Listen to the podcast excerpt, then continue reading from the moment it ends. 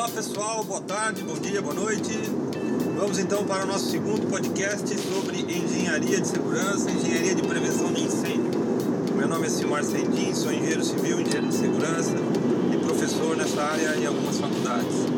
Bom, semana passada nós falamos sobre, ou melhor, no podcast passado nós falamos sobre a legislação de prevenção de incêndio no país, de uma maneira geral, dizemos que ela é uma legislação estadual, que cada estado aí tem a sua própria legislação e que a maioria dos estados acabam aí que tomando por base a legislação do estado de São Paulo. Hoje nós vamos falar de maneira geral como que nós regularizamos uma edificação no Corpo de Bombeiros, qualquer que seja o estado. Obviamente que em alguns estados existem algumas variações, mas em linhas gerais ocorre em duas etapas quando você vai construir a edificação ou você vai se instalar numa edificação já construída, mas que não está regularizada, você precisa fazer um projeto de combate a incêndio, ou um projeto de proteção contra incêndio, ou uma proposta de proteção contra incêndio. Então são vários nomes aí que recebem, dependendo do estado, né? No estado de São Paulo é projeto de combate a incêndio. Então você precisa fazer um trabalho, que é um trabalho de engenharia feito por um engenheiro, projeto ele vai ser apresentado para análise do órgão, né, para análise do Corpo de Bombeiros. Ele, ele tem lá suas peculiaridades de tamanho de folha, de quais documentos que devem acompanhar esse projeto, de, de o que vai constar na planta né, de bombeiro e etc. Mas você desenvolve isso antes, obviamente, de construir o prédio de se instalar no prédio, né? Porque podem haver variações aí solicitadas pelo Corpo de Bombeiros daquela sua ideia inicial e aí se você já estiver morando, já tiver habitado o seu prédio, você pode ter que fazer mudanças. Tá? Então, em primeiro lugar, você apresenta assim como você faz na prefeitura, onde você tem que apresentar um projeto para receber uma autorização para construir. Então, no Corpo de Bombeiros, você apresenta o seu projeto de proteção contra incêndio e resolve, e recebe aí um, um aprovado do Corpo de Bombeiros, dizendo que você pode construir e instalar os equipamentos e sistemas de proteção daquela maneira. Depois que você aprova esse projeto, você vai lá desenvolver né, a construção de sua empresa é, ou do seu prédio. E ao final dele você instala, ao final da construção, você instala todos os equipamentos que você previu no projeto e chama um corpo de bombeiros para fazer a vistoria da edificação. Estando tudo correto, o corpo de bombeiros vai emitir então um auto de vistoria do Corpo de Bombeiros, que é um atestado que naquele dia da vistoria a edificação estava com os equipamentos e sistemas de proteção de segurança, é, sistemas de proteção contra incêndio estavam instalados na edificação. E quem deve apresentar esse projeto de proteção contra incêndio? Bom, como eu disse, é um trabalho de engenharia, deve ser apresentado por um profissional de engenharia, por um engenheiro qual a especialidade de engenharia que pode apresentar esse tipo de projeto. O Corpo de Bombeiros ele não fiscaliza essa atuação do profissional nesse sentido. Se a especialidade do profissional pode fazer o projeto de combate a incêndio. Essa função é do CREA, não do Corpo de Bombeiros. Então o Corpo de Bombeiros diz que tem que ter uma RT do responsável técnico. Aquele profissional que se Corpo de Bombeiros diz que tem que haver um responsável técnico.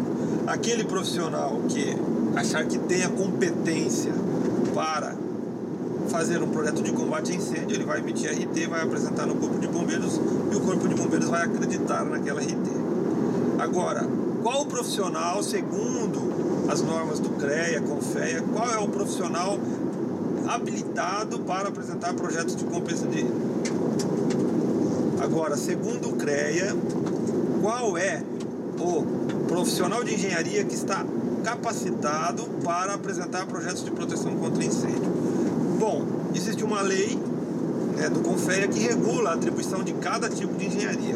E as especialidades ou as engenharias que podem fazer segundo o CONFEA é o engenheiro civil e o engenheiro de segurança.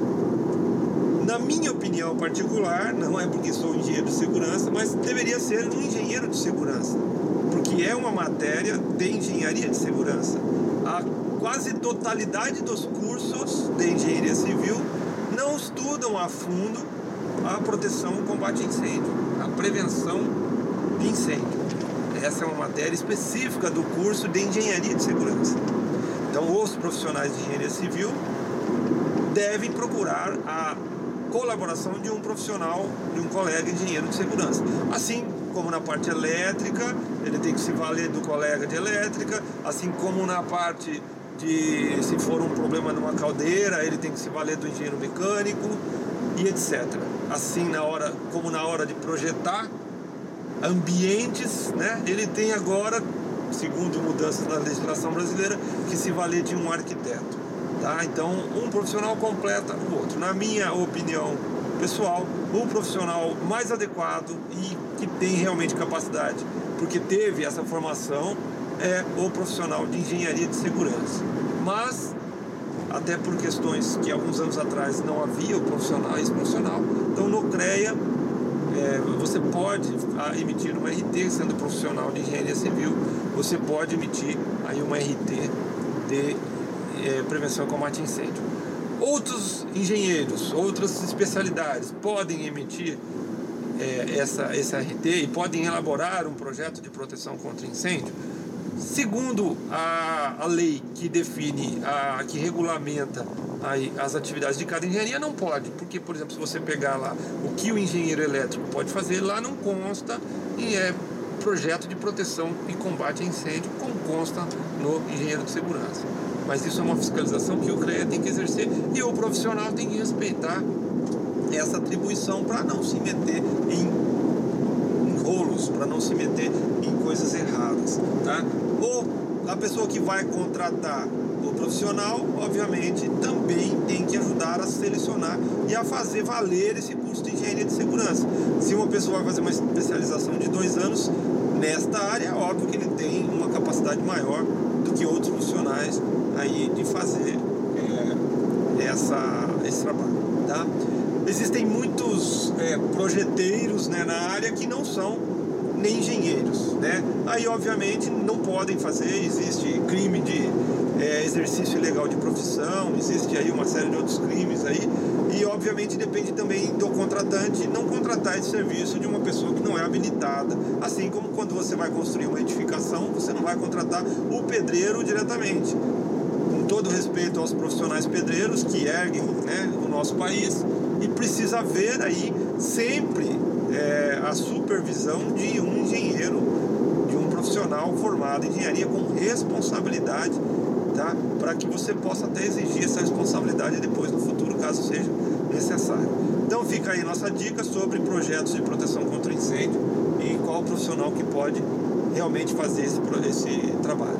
Bom, Feito isso, aprovou o projeto no Corpo de Bombeiros, você vai construir a sua edificação, você está autorizado pela Prefeitura com o vará de construção e você está autorizado pelo Corpo de Bombeiros com o seu projeto de proteção aprovado. A partir daí, então, você tem tranquilidade, tem segurança jurídica para iniciar sua obra. Fora disso, o que você fizer fora disso, você não tem a segurança jurídica, você está se, se arriscando juridicamente ter um acidente e ser condenado aí todos os problemas aí por estar agindo fora da legislação à margem aí das autorizações dos órgãos públicos. Então nós precisamos aí moralizar o nosso país e começar a fazer a coisa certa, né? Bom, é, depois que nós aprovamos projeto, então vamos construir o prédio e depois instalar os sistemas de proteção contra incêndio. É, esses sistemas não são só equipamentos. Os sistemas de proteção contra incêndio são serão objetos aí de outro podcast, porque é um tema um pouco extenso, né? Mas é, não é só sistema de proteção, desculpe, sistema de proteção não é só equipamento que você vai instalar, não é só luz de emergência, não é só um extintor, não é só um hidrante. Sistemas de proteção, às vezes, é uma condição do edifício, é, é, é uma é uma forma de você construir, por exemplo, um tipo de escada, a compartimentação com uma parede, é, uma série de coisas que você pode criar na edificação, que está na legislação de prevenção e combate a incêndio, e não é, na verdade, um equipamento você vai colocar. Então isso tudo tem que ser acompanhado também por um profissional da área.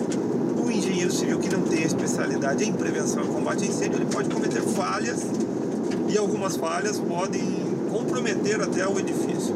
Nós temos alguns casos, né, que já passaram, que nós já vislumbramos aí na nossa carreira, que foi o seguinte, a, o prédio tinha lá o seu alvará de construção para alguns pavimentos, dois pavimentos, se não me engano, e no decorrer da obra, não estava, aliás, no decorrer dessa tramitação de projetos aí, o projeto no Corpo de Bombeiros já estava aprovado e depois o proprietário quis aumentar um pavimento.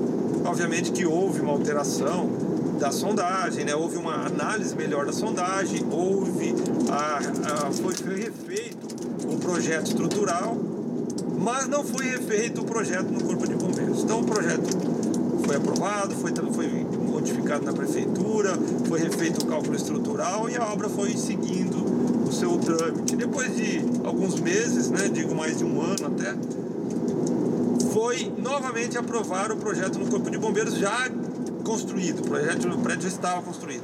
O que aconteceu com, essa, com esse aumento de, de altura mudou o tipo da escada. Então era uma escada que não precisava ter aquela porta corta-fogo, pelo aumento por dois metros, pelo aumento da altura do prédio, precisou se colocar uma escada protegida, ou seja, aquela que tem a porta para você entrar, aquela porta corta-fogo para entrar na, na caixa de escada e tem que ter um tipo de janela diferenciado também. Então é um problema grave que acontece no dia a dia porque as pessoas não seguem aí esse rito né, que tem que seguir na hora de construir um prédio. Então, vai executar uma obra, primeira coisa que você tem que pedir, aliás, uma das coisas que você tem que pedir é o projeto de proteção contra incêndio aprovado no órgão. Muitas vezes a gente se depara também com projetos que não foram aprovados no Corpo de Bombeiros. Então eles não têm uma segurança jurídica. Se você construir baseado naquele projeto sem a aprovação do Corpo de Bombeiros daquele estado, você está construindo por conta própria, você está construindo por conta e risco daquele profissional que elaborou o projeto e não do órgão público. Então, nossa sugestão é que não se baseie em projetos apenas, com RT e tudo mais. Esse projeto tem que estar carimbado pelo órgão e aprovado no Corpo de Bombeiros. Só aí você tem a segurança de estar realmente construindo uma edificação que vai ser aprovada pelo Corpo de Bombeiros em loco, que é a vistoria no futuro, certo? Então, construiu, é, dentro das normas, dentro do projeto que você tem, obviamente que tudo vai dar certo. Teve alteração do prédio, você não alterou o projeto de proteção contra incêndio, é muito certo que você vai ter problemas no futuro. Então, tenha isso em mente. Vai é, tomar conta de uma obra, você vai administrar uma obra, você vai construir uma edificação que não é uma edificação residencial, casas edificações simples né, para uma família não precisam de projetos de proteção contra incêndio, mas qualquer outro tipo de edificação você tem que ter aí o projeto aprovado e seguir o projeto aprovado. Terminando a obra, antes de você pedir o que antigamente se chamava a BIPSE, mas que na verdade é o visto de conclusão da obra, que a prefeitura emite, a prefeitura vai pedir para você o auto de vistoria do Corpo de Bombeiros, que é o produto final desse trabalho que você faz junto com o Corpo de Bombeiros. O produto final de uma forma burocrática, né, documental, mas o produto final realmente é você ter uma edificação mais segura, onde as pessoas não estejam em risco e não haja acidente. Caso haja, as pessoas consigam sair é, de maneira ordeira, né, de maneira é, saudável, é, sem se machucar e, e etc. Maneira segura. Bom, existe algumas, existem algumas edificações que não precisam do projeto de proteção contra incêndio.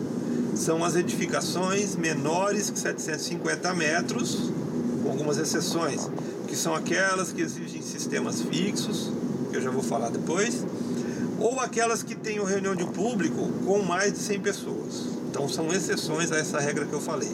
Menor que 750 metros não vai projeto de bombeiro, exceto local de reunião de público e locais que vão sistemas fixos. Mas não vá, não, não ter necessidade de apresentar o projeto não quer dizer que não tem que seguir as normas.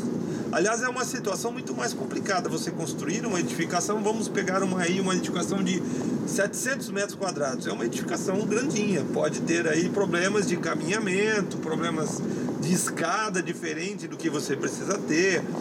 Precisa, pode ter alguns problemas que se você não tiver um projeto para seguir, você pode construir errado. Por exemplo, você fez um corredor de um metro. Fez uma rota de fuga lá com um corredor de um metro. Na prefeitura até aceita. Corredor de um metro, dependendo da prefeitura. Mas no corpo de bombeiros, o mínimo de um corredor que é rota de saída é um metro e vinte mas você não tinha um projeto, você construiu porque não há necessidade de apresentar projetos para áreas menores que 750 metros, salvo as exceções. Então você não apresentou o projeto, você vai construir de acordo com o projeto que você aprovou na prefeitura, que é um metro corredor, mas na realidade você precisaria de um metro e vinte. Então não é raro também você ter aí este problema. Tá? Por isso que você mesmo para construir uma edificação menor que 750 metros, você precisa consultar o engenheiro de segurança com especialidade e convivência na área de prevenção e combate a incêndio. Isso parece um exagero, mas a nossa rotina, o nosso dia a dia, a gente verifica grandes problemas aí que poderiam ter sido evitados se houvesse o profissional de engenharia de segurança acompanhando aquela obra desde o anteprojeto, tá?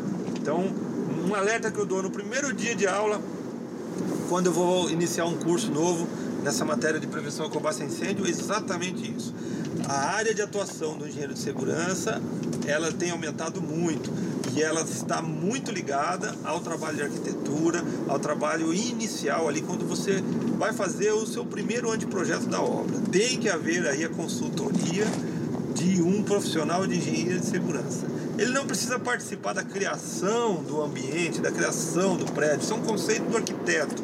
Não é isso, mas assim que o arquiteto terminar ali os seus rabiscos iniciais, né? Os seus rabisco com todo respeito, né? Rabisco no tom de artista, né? Porque eu acho que os arquitetos, além de engenheiros, são artistas, né? Além de profissionais de arquitetura, são artistas.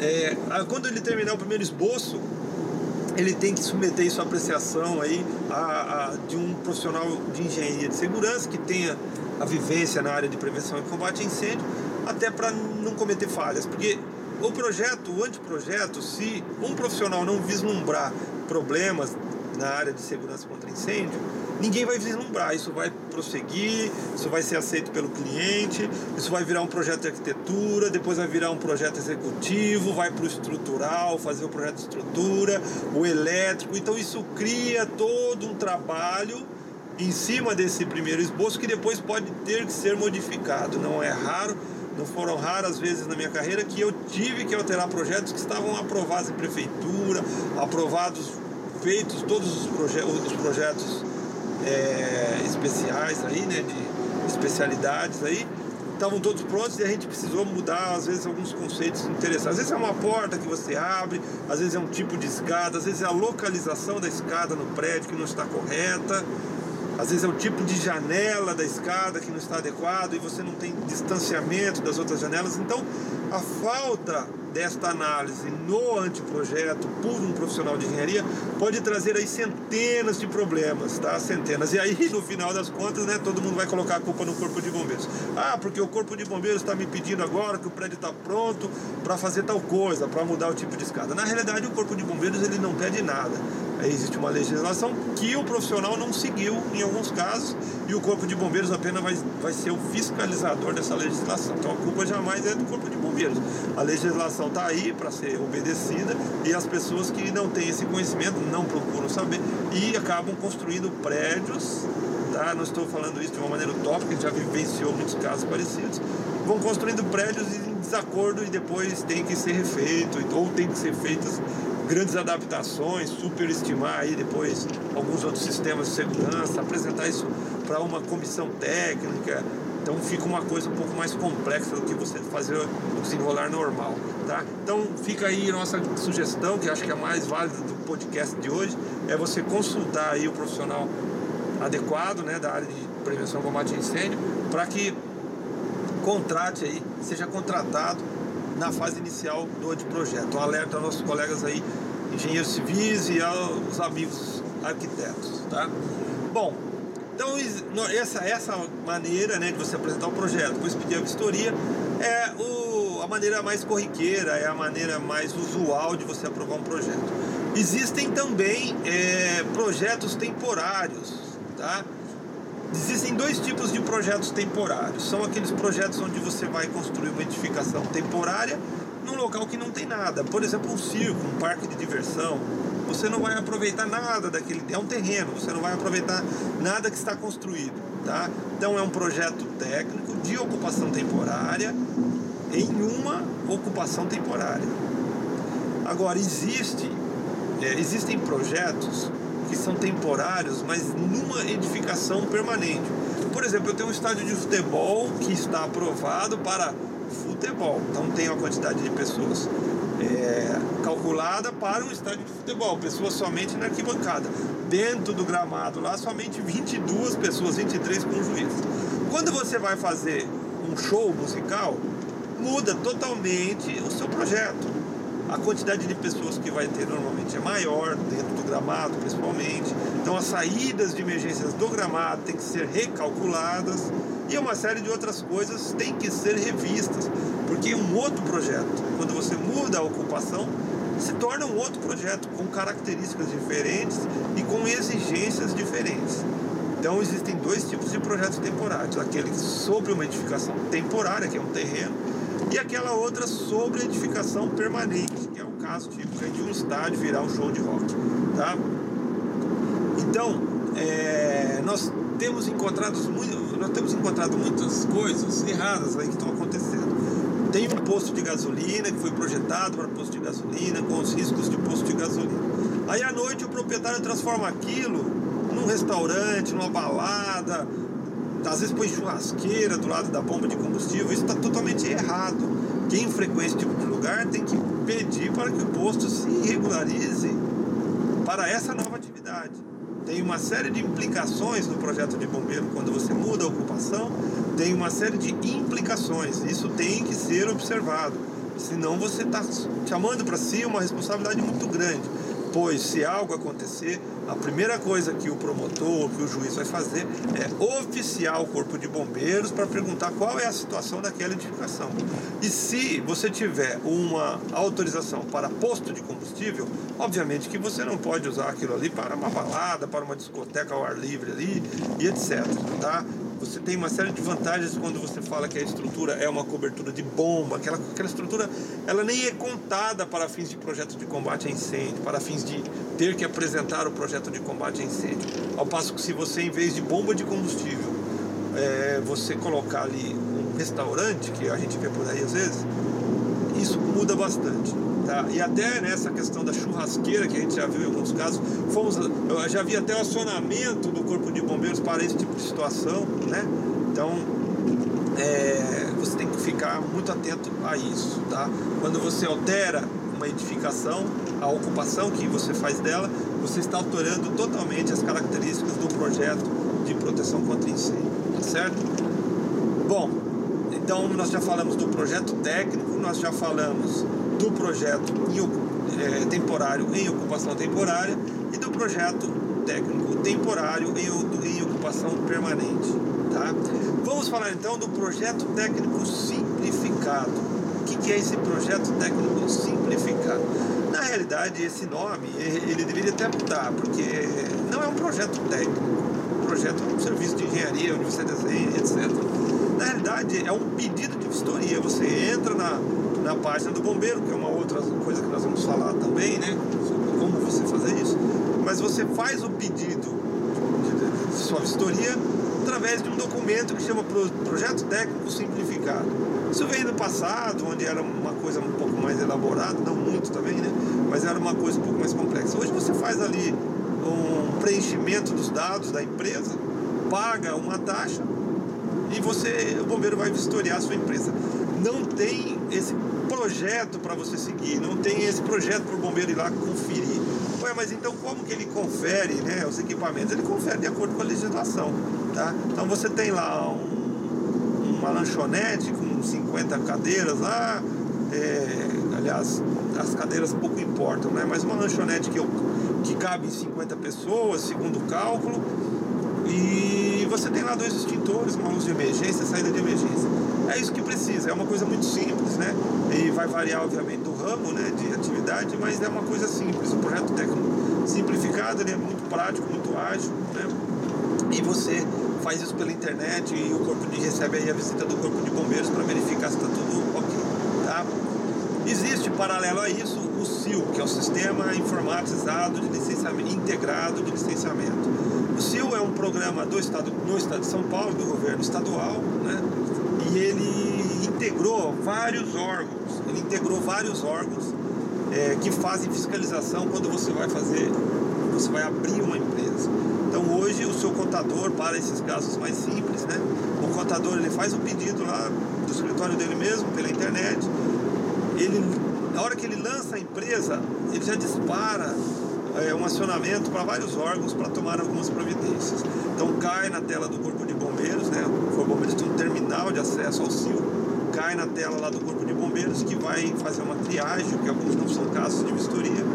Ele faz uma triagem e vai é, fazer uma visita posteriormente e vai orientar o proprietário caso não esteja tudo ok. Certo? Se não estiver tudo ok, ele ele caça via internet o CNPJ da empresa.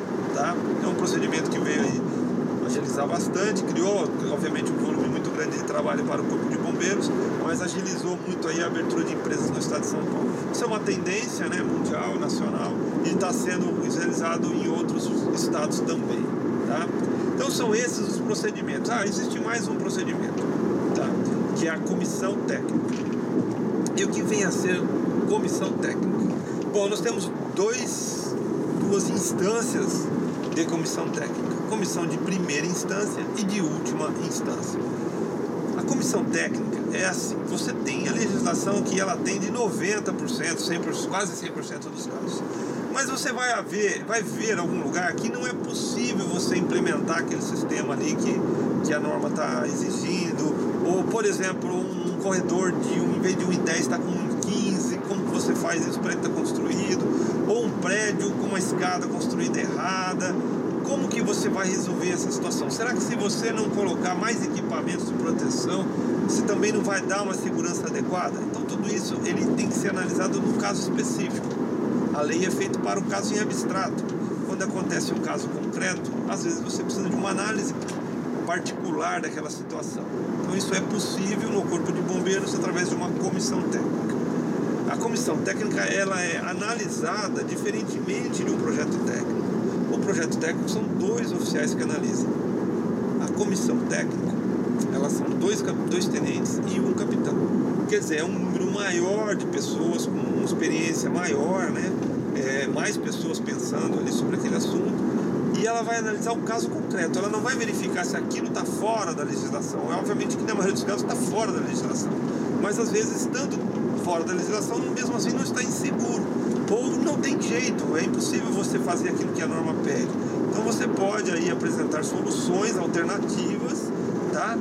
E pode até ser aprovado. Algumas são aprovadas porque esse pessoal vai ao local às vezes e analisa para verificar se as pessoas não vão estar inseguras.